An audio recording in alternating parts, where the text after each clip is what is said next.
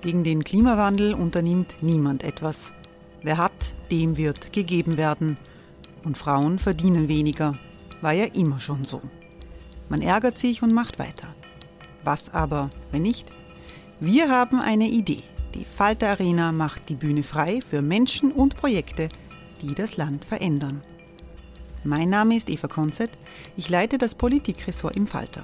Und am Sonntag, den 26. Mai, veranstalten wir im Wiener Stadtsaal die nächste Falter Arena. Mit dabei unter anderem der ehemalige Politiker und Neosänger Matthias Strolz, Theresa Imre von Markter, Sonja Jöchtel von Love Politics oder Kari Ochsner von Ochsner Wärmepumpen. Machen statt jammern. Wir schauen uns an, wie das funktionieren kann. Kommen auch Sie vorbei. Alle Informationen und Tickets finden Sie unter falter.at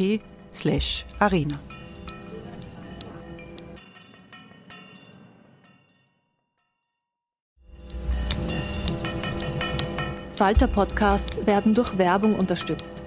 Das hilft bei der Finanzierung unseres journalistischen Angebots. Hey, I'm Ryan Reynolds. Recently, I asked Mint Mobile's legal team if big wireless companies are allowed to raise prices due to inflation. They said yes. And then when I asked if raising prices technically violates those onerous two-year contracts, they said, "What the f*** are you talking about? You insane Hollywood ass." So to recap, we're cutting the price of Mint Unlimited from $30 a month to just $15 a month. Give it a try at mintmobile.com slash switch. $45 up front for three months plus taxes and fees. Promo for new customers for limited time. Unlimited more than 40 gigabytes per month. Slows. Full terms at mintmobile.com.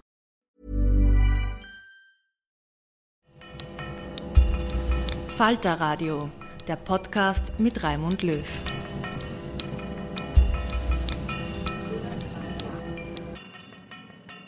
Sehr herzlich willkommen im Falterradio. Protest, Lautstärke, Narzissmus und Korruption, das ist der Titel dieser Sendung. Im Theaterwerk X in Wien-Meidling hätte dieser Tage ein ungleiches Paar auf der Bühne stehen sollen. Die Wiener Musicaldarstellerin und Dancing-Star-Gewinnerin Marika Lichter und der deutsche Punkmusiker George Cameron. In Camerons neuem Theaterstück mit dem Titel Herrschaftszeiten nochmal. Wegen eines Corona-Falls im Ensemble musste die Premiere auf April verschoben werden. George Cameron, 1963 als Thomas Seel geboren und in Timmendorfer Strand an der Ostsee aufgewachsen, hat die Hauptschule einst als junger Punk ohne Abschluss verlassen.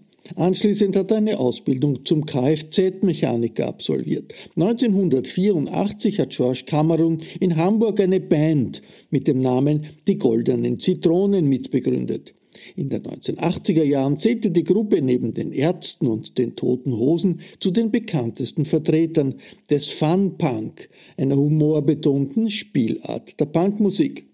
Die Goldenen Zitronen sind bis heute eine der bedeutendsten linken Stimmen im deutschen Pop. Einen Song mit dem Titel Nützliche Katastrophen hören Sie im Laufe dieser Sendung.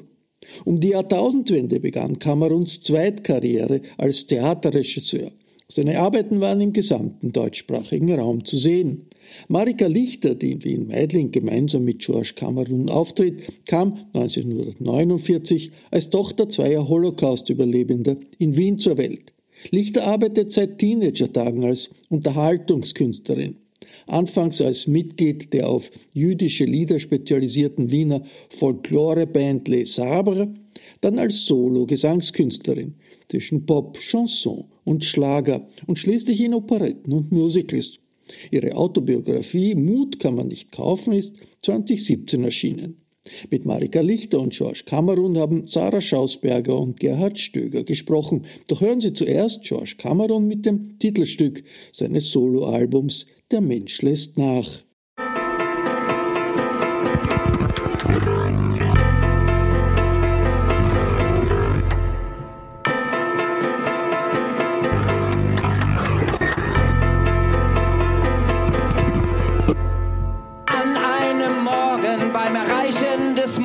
Mondes. Nächster Moment im Blick der Mikroskope. Jetzt ist er ganz, ganz und gar zerleuchtet. So stirbt der Fisch, der irgendwann an Land ging. Zehnmal auf den Kopf gestellt, elfmal wieder umgekehrt. Gestern beim Yoga, erstes sich kennenlernen. Neulich zu Hause habe ich dich belauscht Plötzlich war mir klar, der Mensch lässt nach.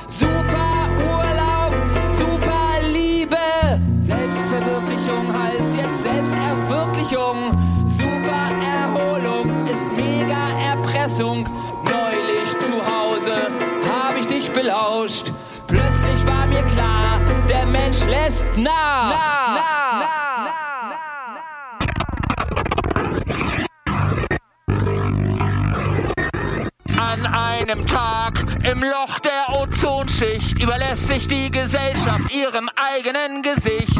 Ich bin als Kind zur Flasche umerzogen. Heute entspanne ich bei voller Fahrt. Man gerät in Dinge rein, weil man geeignet ist. Flotte Biene, gleich Ausweichtermine. Neulich zu Hause habe ich dich belauscht. Plötzlich war mir klar, der Mensch lässt nach. Neulich zu Hause, da habe ich dich belauscht. Auf einmal war mir klar, der Mensch kann nicht mehr.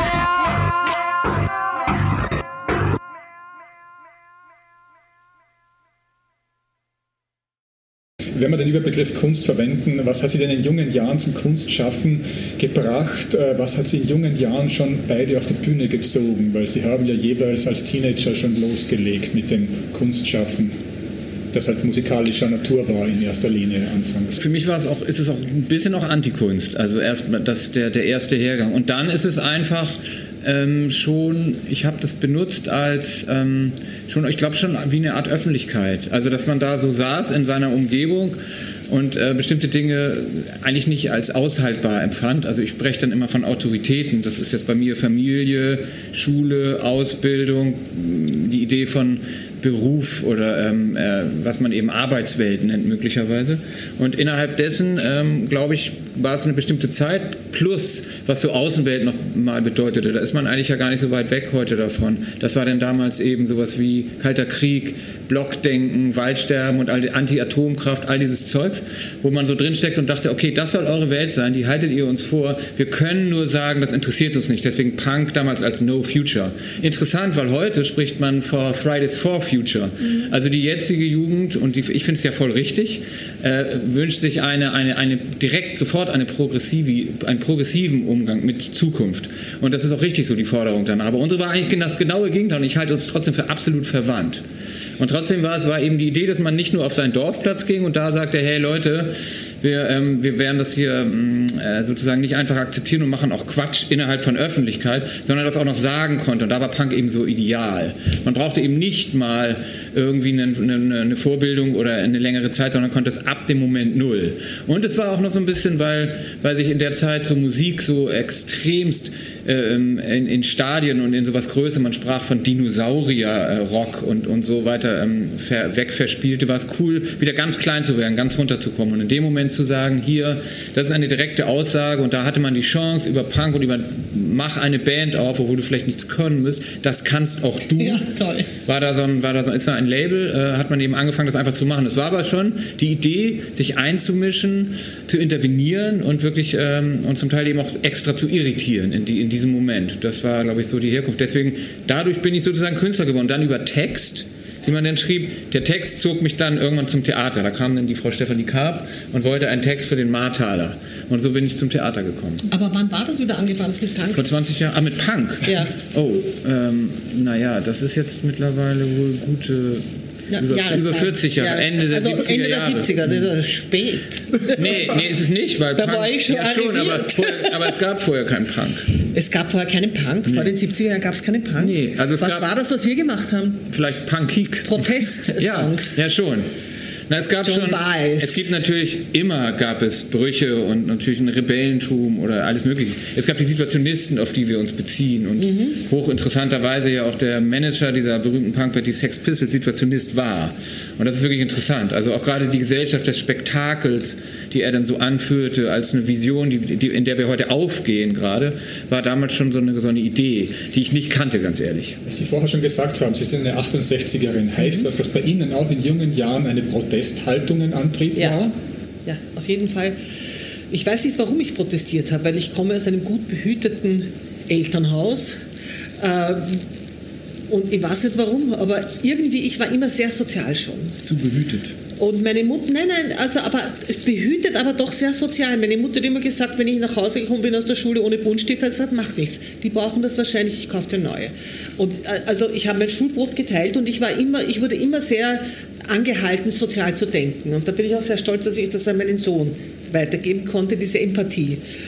Und irgendwann habe ich mir gedacht, das ist alles so langweilig, was da so rundherum passiert, obwohl ich ja, wie gesagt, mit zwölf Jahren am Konservatorium begonnen habe mit Klavier und 14, mit 14 Jahren wurde ich außerordentlich aufgenommen zu Gesang. Die haben wahrscheinlich gehofft, ich höre auf mit Klavier spielen. Nein, ich habe weiter Klavier gespielt und ähm, habe dann eben, also mit, mit 15, 16 die, mit der Folkloregruppe, mit den Sabres zum Beispiel die Moorsoldaten bei den Jungbürgerfeiern gesungen im Theater an der Wien. Und deswegen bin ich auch so froh, dass ich jetzt wieder mal nach was weiß ich, 55 Jahren die Moorsoldaten singen kann. Die habe ich seither nicht mehr gesungen.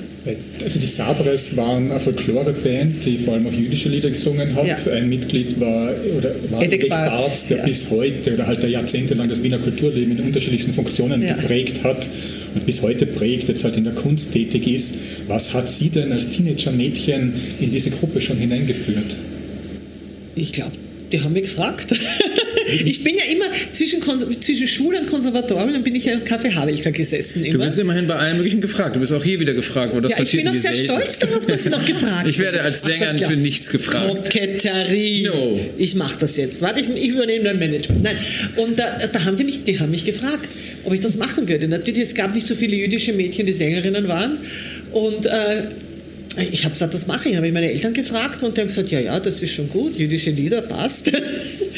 Und dann, dann haben wir das gemacht und ich war wirklich sehr jung. Und ich kann mich erinnern, wenn wir im, im, im Atrium gesungen haben zum Beispiel, beim Helmut Fink, da war ich ja noch nicht 18, lange nicht 18. Und da kam natürlich öfter die Polizei und haben sie mich ich immer raufgesetzt zum Discjockey. Aber um 10 Uhr musste ich zu Hause sein. Zwa- 22 Uhr war Gitterbettsperre.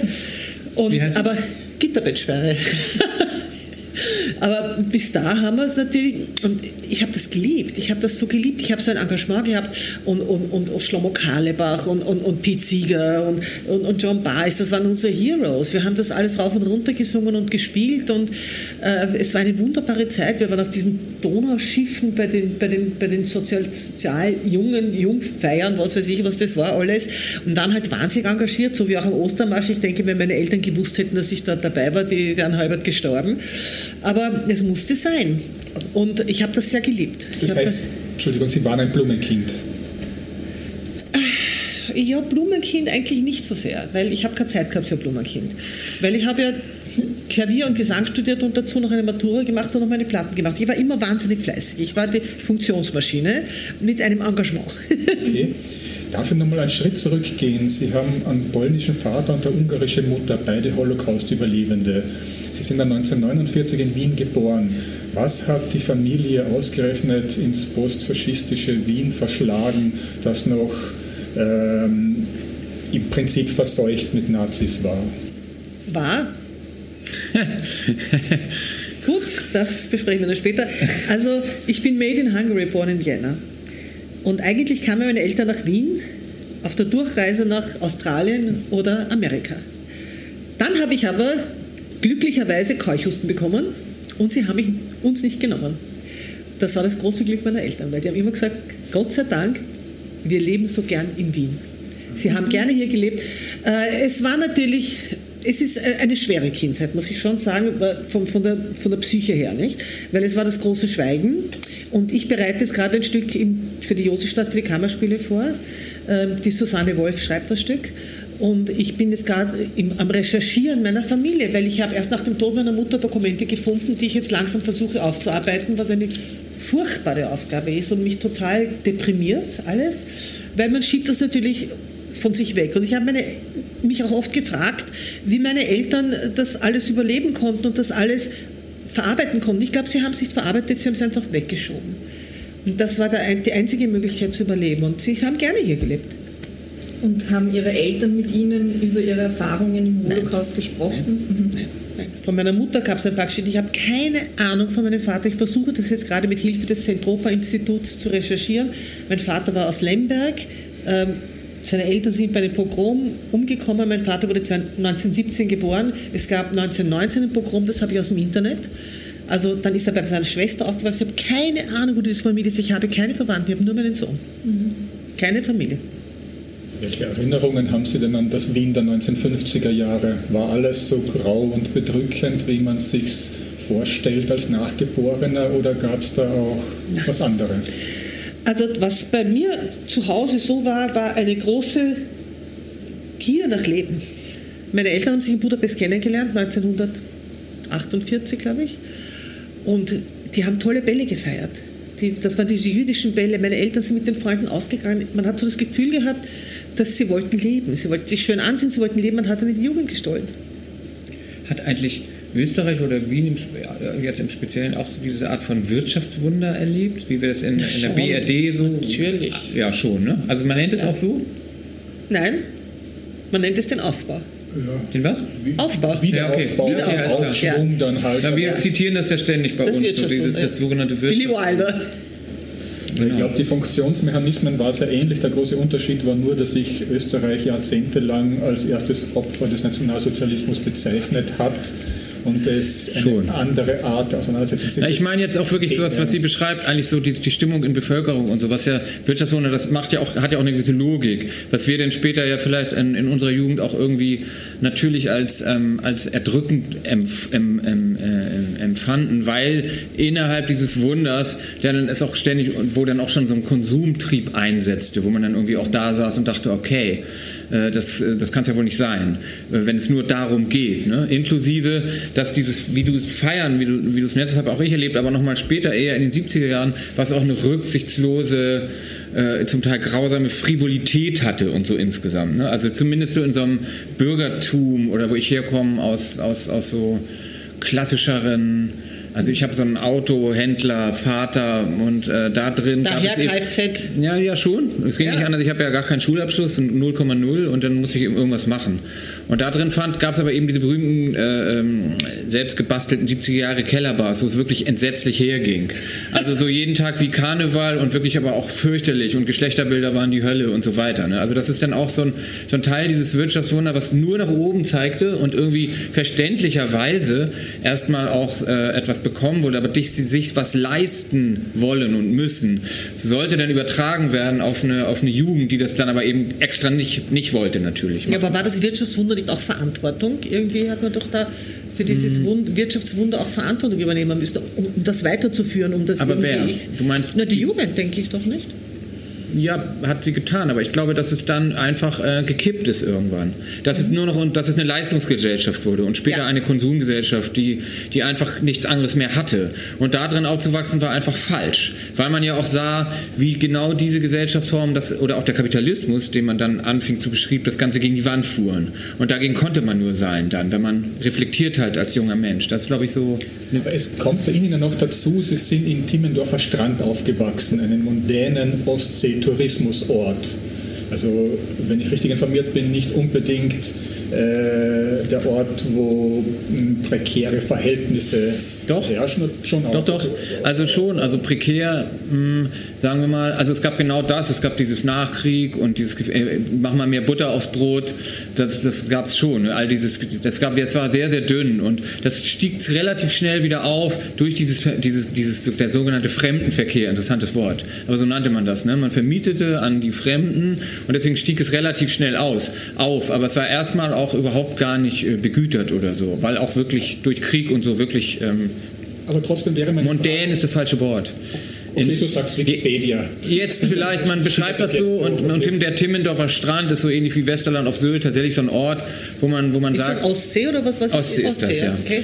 Und, dann, und das hat jetzt eher so, es ist jetzt so ein Rentnerparadies, also so darf man das auch nennen. Aber bei uns gab es erstmal gar nichts. Okay, aber in diesem Umfeld, wo es um Aufstieg geht und um Leistung ja. geht und um Wirtschaftswunder geht genau. und so weiter, als junger Mensch, äh, als Teenager, war es dann so, äh, dass äh, Sie durch Punk ein Ventil für Ihre Ablehnung oder Abneigung dessen, was ihnen vorgelebt wurde, gefunden haben oder umgekehrt hat sie Bank darauf gebracht zu rebellieren? Wie hat das zusammengespielt? Ja, ich glaube, das hängt zusammen.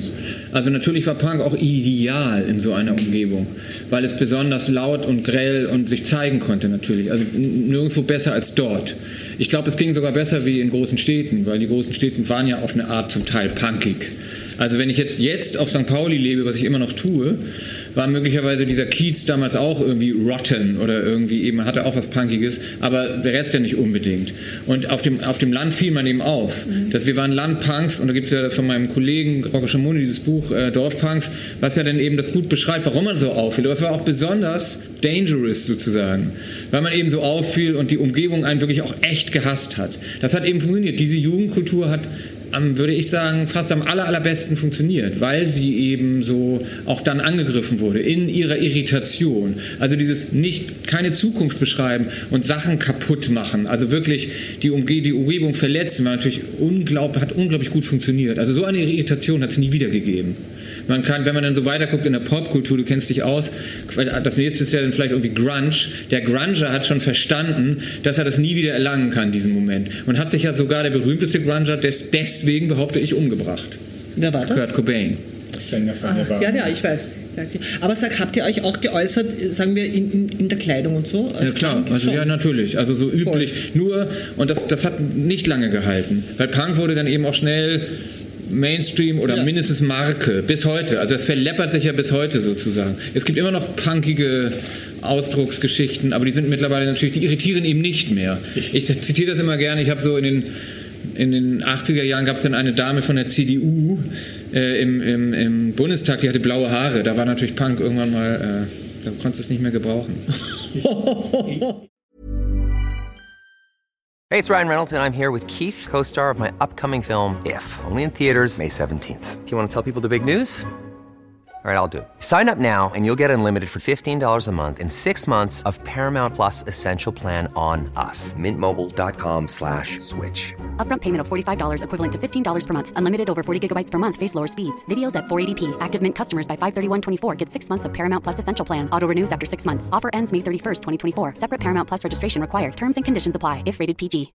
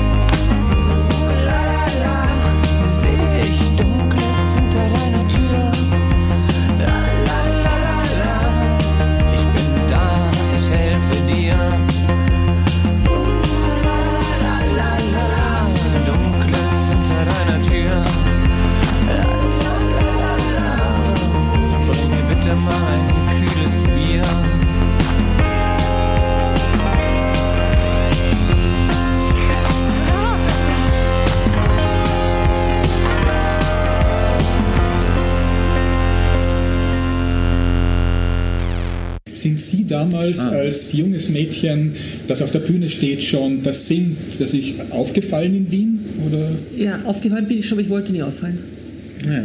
Ich wollte nie auffallen. Ich Weil es nicht interessant war, ich bin, aufzufallen? Nein, nein, nein, weil ich so bin. Ich bin eigentlich ein sehr schüchterner Mensch. Und ich habe.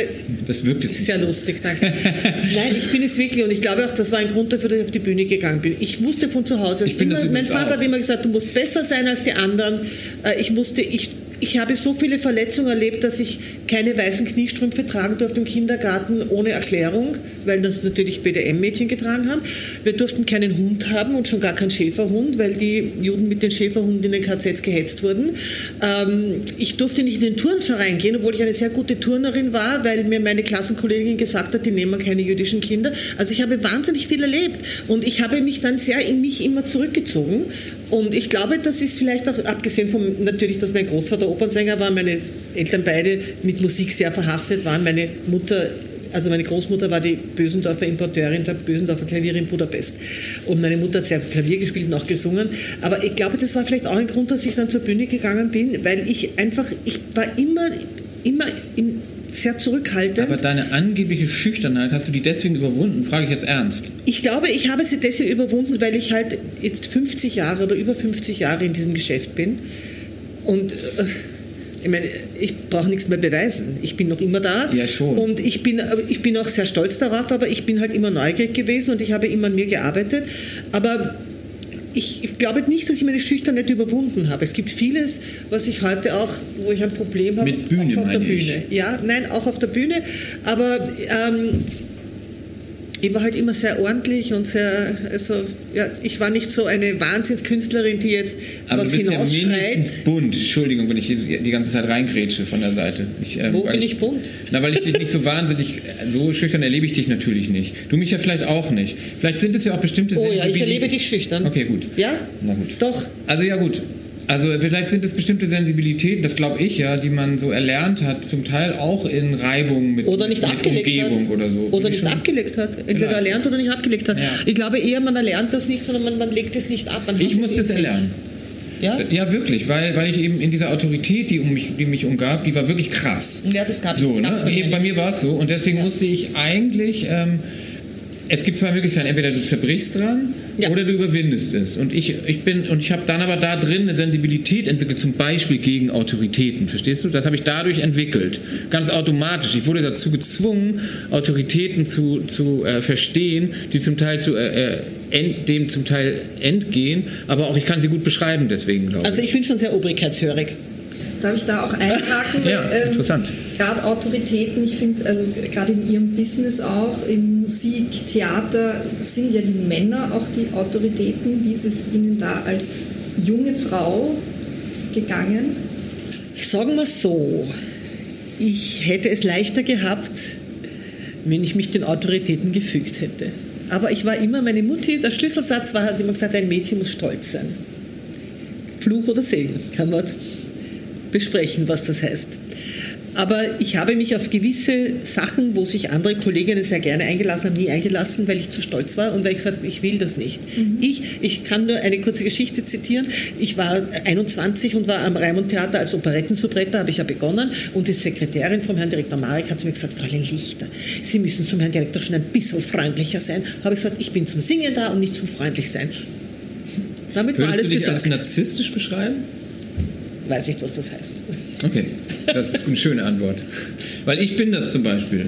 Ich glaube. Also sagen wir mal, naja, ich meine es ernst, weil ich irgendwie das, ähm, das äh, überprüft in verschiedenen Therapien Ja. und so. Also ich habe so, hab narzisstische ähm, Erlebnisse, wo ich dann irgendwie, an, man stößt in Beziehungen oft dann an so Grenzen und dann kümmert man sich darum oder lässt es eben bleiben. Oder man beschreibt auch Narzissmus und so weiter, auf eine Bühne gehen, hat zum Teil mit Narzissmus zu tun und so weiter. Ich weiß das einfach. Und deswegen interessiert mich das immer. Also weil ich glaube, der Umgang damit ist, glaube ich, auch künstlerisch nicht uninteressant. Nur mal so. Ich gehe auf eine Bühne, um Aber das ist Geschichte interessant, da haben wir wirklich andere, äh, ja, Wege. Aber doch verstehen wir uns. Ich zum Beispiel, wenn, wenn, wenn Leute zu mir gesagt haben, du hast 672 Mal Elisabeth gespielt, war das nicht schrecklich? Ich habe gesagt, nein. Ich habe meine Geschichte jeden Abend einem neuen Publikum erzählt. Und wer das nicht will und nicht kann, der darf den Beruf nicht ergreifen. Weil es darf niemals langweilig werden. Gail Edwards, die eine wunderbare Regisseurin hat, wann war das, 1987, wie wir Les Miserables gemacht haben, gesagt, find a new moment every night. Und das beherzige ich. Ich, auch wenn, wenn ich heute Theater spiele, sei es en suite oder was auch immer, ich schaue immer, dass ich Find a new moment.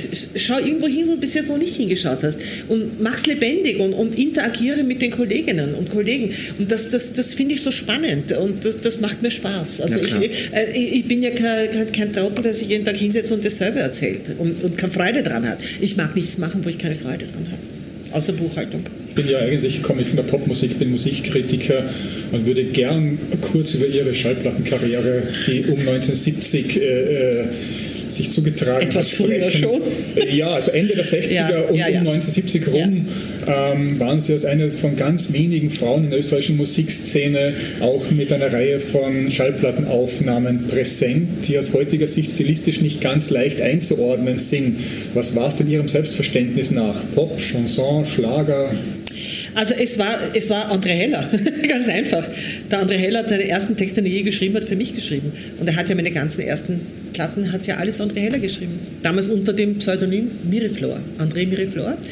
Und ähm, das kam so, dass ich ihn kennengelernt habe über Ö3 damals. Da wurde Ö3 gegründet. Ich war mit Peter Lossack befreundet damals und äh, also mein Jack Grunski und, und Robert Obratko und, und das war halt und, und, ich habe begonnen auch im Chor zu ja. singen äh, äh, beim Johannes Fähring und beim, beim Kugler und ich habe wahnsinnig viele Aufnahmen gemacht beim ORF damals. Ich habe zum Beispiel so viel Werbung gemacht vom Badedas über was weiß ich alles. Es gab eigentlich keine Werbung, wo ich nicht gesungen habe. Und heute noch manchmal, ich spiele es am Samstagnachmittag gegen so Kitschfilm und dann denke ich mir, jede Nummer kenne ich, jede Stimme kenne ich, ah, das bin ja ich. also es passiert mir immer wieder und äh, ich habe dann zum Beispiel das habe ich selber produziert. Das tue nicht so und äh, wurde auch auf Englisch aufgenommen, weil ich damals sehr viel zu Festivals eingeladen wurde und auf der ganzen Welt gesungen habe. Hier zum Beispiel dieses Wieder ist eine Nummer, wo der Sammy Kahn die Musik geschrieben hat und äh, den Text geschrieben hat und ich die Musik. Also Youth hieß es im Englischen. Und äh, ich habe natürlich auf diesen Festivals auch tolle Leute kennengelernt. Und das zum Beispiel, was du gerade in der Hand hast, dieses Ungeküsst und Männer sind so, das war Kurt Fels und Hans Gies, die nach der Gitte, nachdem Gitte weggegangen ist, wollten sie eine neue Gitte aufbauen und haben mich auserkoren. Kenn ich das Problem. Ja, aber das Problem war, dass ich bei Puttstedt in der Schaubude war und gesungen habe, ungeküsst gehe ich heute schlafen, weil wir 20 Tafeln waren. dachte, hoffentlich sieht mich zu Hause keiner, weil ich wollte zum Theater. Und dann habe ich, ich glaube, es hat keiner auf der Welt gemacht, meinen Vertrag mit der EMI gekündigt. Habe gesagt, ich mache das nicht. Weil es Ihnen zu seicht worden ist? Ja, oder? ich wollte das nicht. Und ich war immer so. Also ich habe auch Produktionen ausgestiegen, wo ich mich nicht wohlgefühlt habe, äh, wo ich gesagt habe, ich nehme jemand anderen den Platz weg und genauso was hier. Und ich gedacht, na, also das kann nicht meins sein, weil ich schäme mich. Heute zum Beispiel würde ich das gerne wieder singen. Nach 50 Jahren habe ich kein Problem mehr damit. Aber damals war es für mich schrecklich. Mhm. Und ich wollte es nicht. Und dann habe ich selber produziert und äh, zum Beispiel das, was, was Sie ja nicht hier haben, ist das ähm, Tu nicht so. Nicht? Haben wir das hier? Leider ist meine Sammlung nicht vollständig. Äh, ja. Gut unterwegs. Das war eigentlich. Ähm, ich finde der. Also äh, Geh bitte nicht vorüber, war mein größter Erfolg. Das haben wir auch auf Englisch aufgenommen. Äh, ja, das war wirklich eine gute diese Nummer. Ästhetik ist so genial, also diese, wie, man, wie man das, wie das so toll. Sie waren auch Teil einer Gesangsgruppe namens äh, Chicks. Chicks. Ja. Und äh, die Chicks, also die Hühner, haben mit der OF Big Band eine Platte ja. aufgenommen, die unter Sammlern heute um 100 Euro gehandelt wird. Wirklich, da habe ich viele Texte geschrieben. Texte auch geschrieben, toll. Ja, hinten okay. mit Salomo mit ein, ich habe immer viele Texte geschrieben. Wie war denn das damals, wie hat das mit dem Selbstverständnis zusammengepasst, dass man sich Chicks, also dass man die Hühner genannt wird? War das nicht ein bisschen despektierlich? Oder? Nie darüber nachgedacht. Ah. Aber es ist Johannes Fering und die Chicks.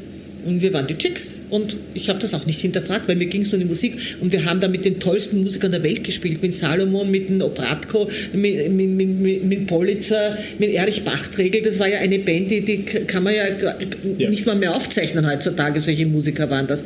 Und äh, der Hans Salomon, das war ja ein, ein Gott. Und also alle von denen, Toni Stricker hat gespielt in der Band damals.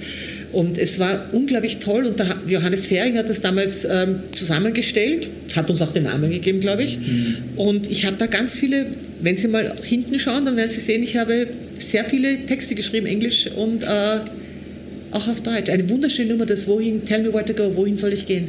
Das ist eine wunderschöne Nummer, da habe ich auch den Text geschrieben dazu. Aber heißt das, äh, dass Sie, weil Sie jetzt Heller schon erwähnt haben, dass Sie auch dieser Fledermauswelt äh, jetzt nicht entstammen, aber dass es Berührungspunkte gab zu dieser Fledermauswelt, in der auch Teile des Austropops quasi erfunden wurden? Entschuldigung, ich habe siebeneinhalb Jahre beim Bronner aus Witt gesungen. Es war, ich habe ja mit Bronner auch diese Im CD, wo übrigens auch diese Nummer drauf ist, die du ausgewählt hast. Ah ja. äh, plötzlich fängt was Ungeheures an. Ja, ich habe, der Bronner hat für mich geschrieben und ich habe wirklich sehr, sehr viel mit ihm gearbeitet und das, ich bin ihm heute noch sehr dankbar dafür, dass ich bei ihm gelernt habe, ähm, vor jedem Publikum zu singen, auch wenn sie so, wie Sie jetzt mir vis-à-vis -vis sitzen, ich habe kein Problem damit, weil ich das gelernt habe. Und weil ich dort gelernt habe, es kommt auf meine Energie an, ob Sie mir zuhören oder nicht. Und das geht nicht um laut singen, sondern es geht um eine Energie, die man gibt. Und ich habe das auf der Bühne immer wieder, das kann man sehr gut bei Ensuite-Theater machen. Wenn ich einen Auftritt habe, wie ich komme, mit meiner ganzen Energie oder ob ich einfach rauskomme. Und wenn ich mit meiner der Schöne das Spiel zum Beispiel, wenn ich als Carsten Wumm rausgekommen bin, da gab es einen Auftrittsapplaus. Und das kann man sehr gut ausprobieren und man kann das ausloten und man kann schauen, wie viel Energie gebe ich und was kriege ich zurück. Und das ist, das ist alles, man muss es sich selber spannend machen. Das ist wie jetzt im Lockdown.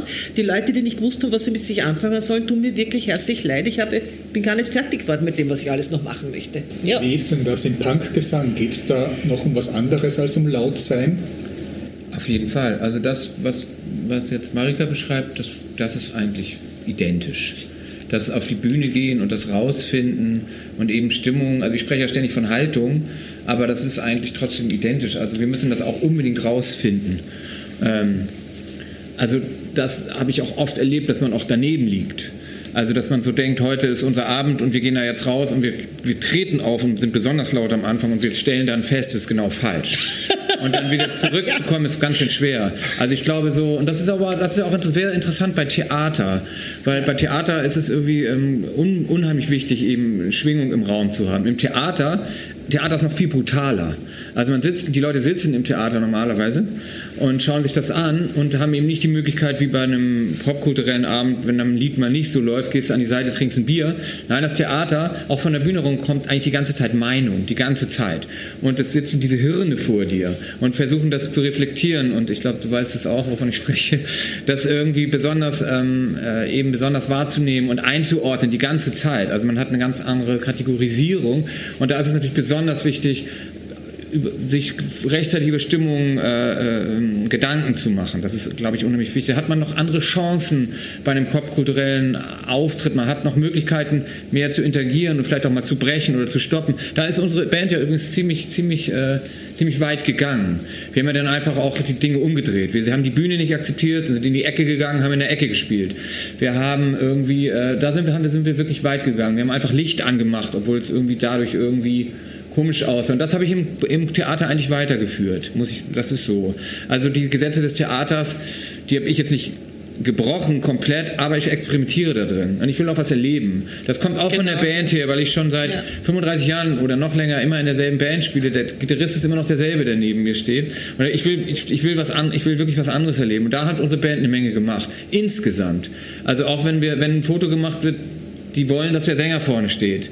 Wir haben das gebrochen. Also all diese Dinge oder eben, äh, ja, also wir, wir haben das nicht, wir haben, wir haben das immer hinterfragt. Und so haben wir auch immer unsere, unsere eigenen Dinge, auch unsere eigenen Haltung hinterfragt, aber auch die Formen, das Auftreten, hat uns, haben wir immer hinterfragt. Insofern sind wir da auch einen lang, langen Weg gegangen. Man sagt, wir haben verschiedene Häutungen erlebt mit dieser Band und haben das Theater noch längst nicht verstanden. Wir dachten, wir müssen rebellieren, wir dachten, gehen dahin und jetzt reißt mal die Polster auf. Das dachten wir. Aber es funktioniert ganz anders. Also man muss ganz anders mit Haltungen umgehen. Es ist wirklich, wirklich anders. Du erreichst möglicherweise, wenn du eine Radikalität erzählen willst, erreichst du es ganz anders. Viel mehr über Inhalte als über den Gestus. Deswegen finde ich auch immer so langweilig, wenn Theaterleute sagen, wir gehen jetzt auf die Bühne und rocken, weil es funktioniert einfach nicht. Das ist was ganz anderes. Das ist wirklich falsch gedacht. Und umgekehrt muss sich der Popkulturelle auch überlegen, wie eben die darstellende Kunst äh, wirkt. Die ist anders gemeint als die Haltung des Sängers.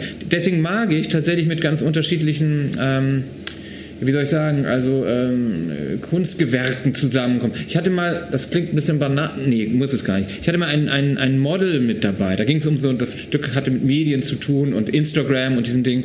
Und diese Frau, die wirklich auch ganz toll ist, die war auch bei Germany's Next Top Model oder ist da irgendwie Dritte geworden.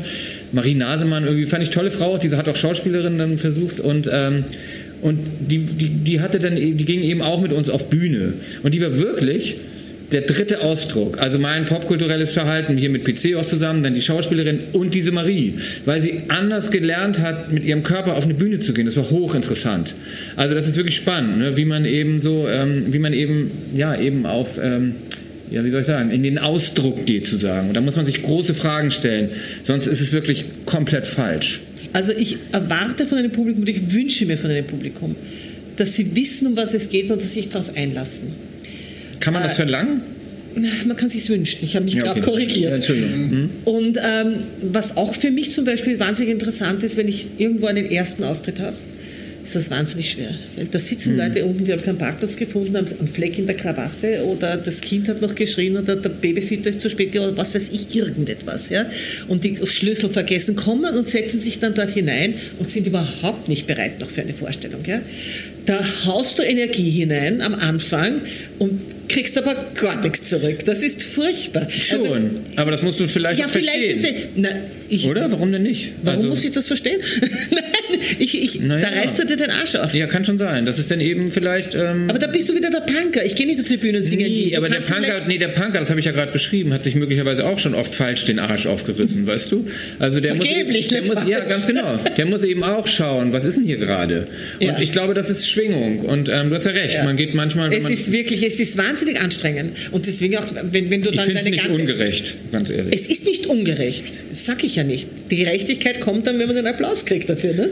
Dann kriegt man die Gerechtigkeit. Dann geht man nach Hause und ist voll aufgedreht, kann nicht Okay, schlafen da gehe ich mit. Geliebt will ich auch werden, egal wie. Ja, nee, nicht egal wie, aber äh, grundsätzlich das- ja. Nein, ich will nicht geliebt werden. Ich möchte respektiert werden.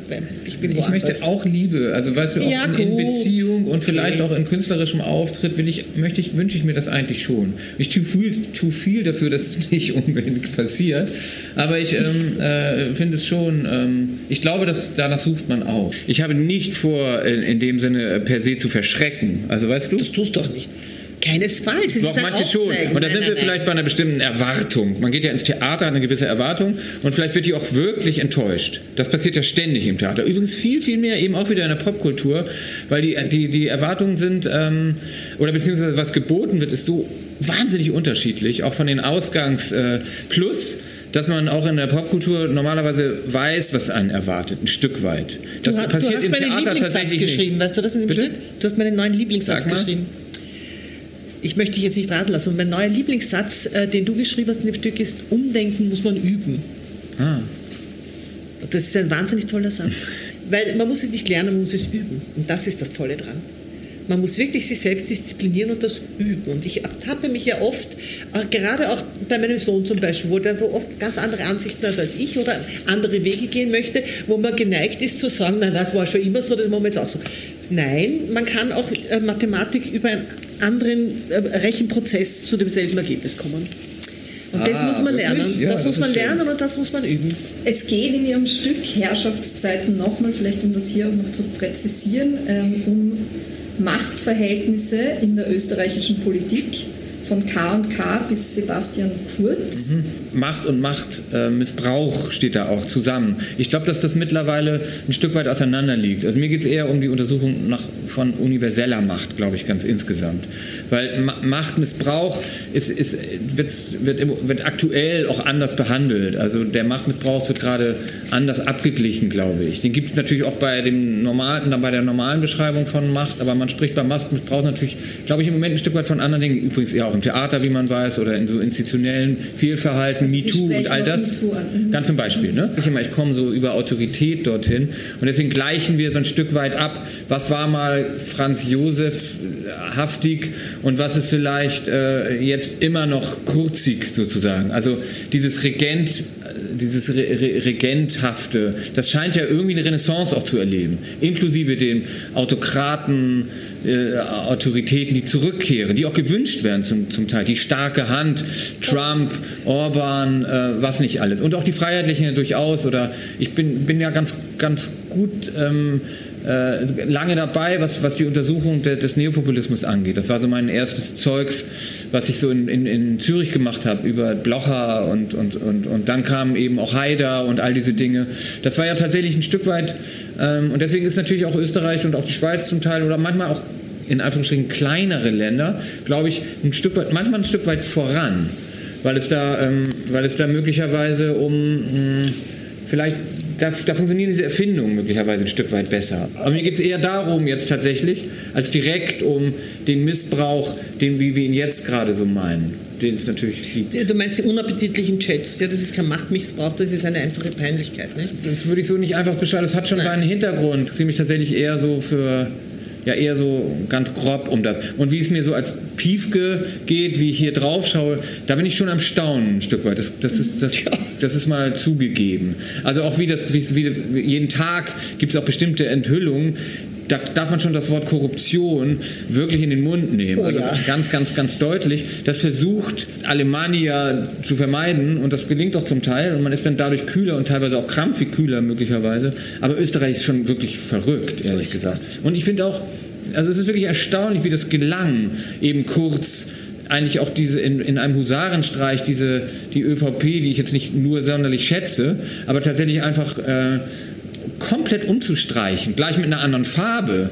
Das, und nur weil, weil alle verstanden haben, ja, das, das scheint so eine Art, wir, wir, nehmen diesen Populismus mit, von diesem Herren auch, und gehen einfach mit und ordnen dem alles unter. Und das endet in einer Familie, die wirklich an Mafia erinnert, ist ja klar. Und das ist schon hoch erstaunlich. Deswegen meine ich Böhmermann, der das ja mal ganz gut zusammengefasst hat, finde ich tatsächlich. Ich habe so von, von, außen getrachtet, das, da beschäftigt ihr euch jeden verdammten Tag mit ihr. Aber, aber es war interessant, das zu sehen. Und man merkt schon, also welche Höhe das erreicht hat, ist schon, ist schon echt erstaunlich. Also das, ähm, das finde ich schon besonders. Also dieser Böhmermann. Äh, Umgekehrt so liebe ich auch das politische Verhandeln in Österreich wirklich sehr. Österreich ist sehr, sehr politisch. Und das meine ich jetzt erstmal wirklich positiv. Das interessiert mich sehr. Wie ist es denn Ihnen gegangen, Frau Lichter? Wie haben Sie denn den Aufstieg von Sebastian Kurz erlebt? Er wurde vielfach als das größte politische Talent seit Kreisky in äh, Kommentaren und Einschätzungen genannt. Haben Sie diese Einschätzung geteilt? Ich glaube, schon, dass er, ich glaube schon, dass er ein großes politisches Talent war. Ich, hab, ich kenne ihn ja, ich habe ihn kennengelernt. Interessanterweise habe ich einmal in New York gesungen vor drei oder vier fünf Jahren mittlerweile, äh, bei einer Österreich-Präsentation von was weiß ich, Lebensmittel oder irgendwas. Und da war er noch Außenminister, da war er auch da, da habe ich ihn kennengelernt. Und er war immer sehr freundlich, sehr höflich, sehr nett. Und ähm, der hat das, das ganz gut, nein, sind sie nicht alle, okay. aber er hat das sehr gut präpariert, seinen ganzen Aufstieg. Und ich meine, die Chance der ÖVP war natürlich der Kurz. Und die haben ihm alle Zugeständnisse gemacht, die man nur machen kann. Ich weiß nicht, ob du das weißt. Er hat ja ein, ein allumfassendes Recht für alles gehabt. Also er hatte Prokura für äh, Lebenszeiten sozusagen gehabt. Wenn man Politik mit, mit äh, sagen wir mal, mit, mit Pop, Pop eigentlich verbindet, ja. das ist auch so ein Stück weit meine, mein Erlebnis, dann ist es oft sehr kurzlebig, weil kurzlebig, Pop, ja. das Populistische, ist schnell mal aus der Mode. Das ist so eine Erfahrung. Das war der Messias. Der, ja, ist schon klar, das war, war der Messias. Man der wollte Messias an ihn glauben. Jung, schön und geliebt, wie es im Evita äh, heißt. Ne? sozusagen. Ja, aber er hat das wirklich gut gemacht und lange Zeit ja. gut gemacht. Und ich muss sagen, er aber hat auch am Anfang, er hat es am Anfang auch, sagen wir, nicht schlecht gemacht.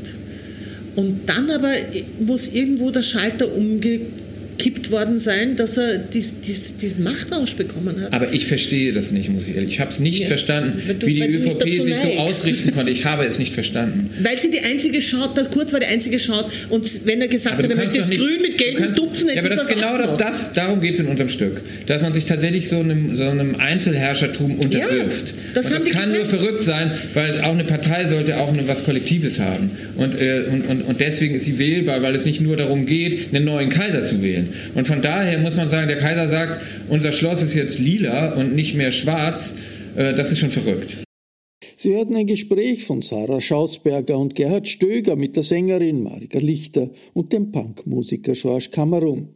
Kameruns autobiografischer Roman Die Jugend ist die schönste Zeit des Lebens ist 2016 erschienen. Wir bedanken uns sehr herzlich bei George Cameron, dass wir in dieser Sendung zwei seiner Stücke spielen konnten. Zu Beginn das Titelstück seines Soloalbums Der Mensch lässt nach, sowie dann den Song Nützliche Katastrophen der goldenen Zitronen.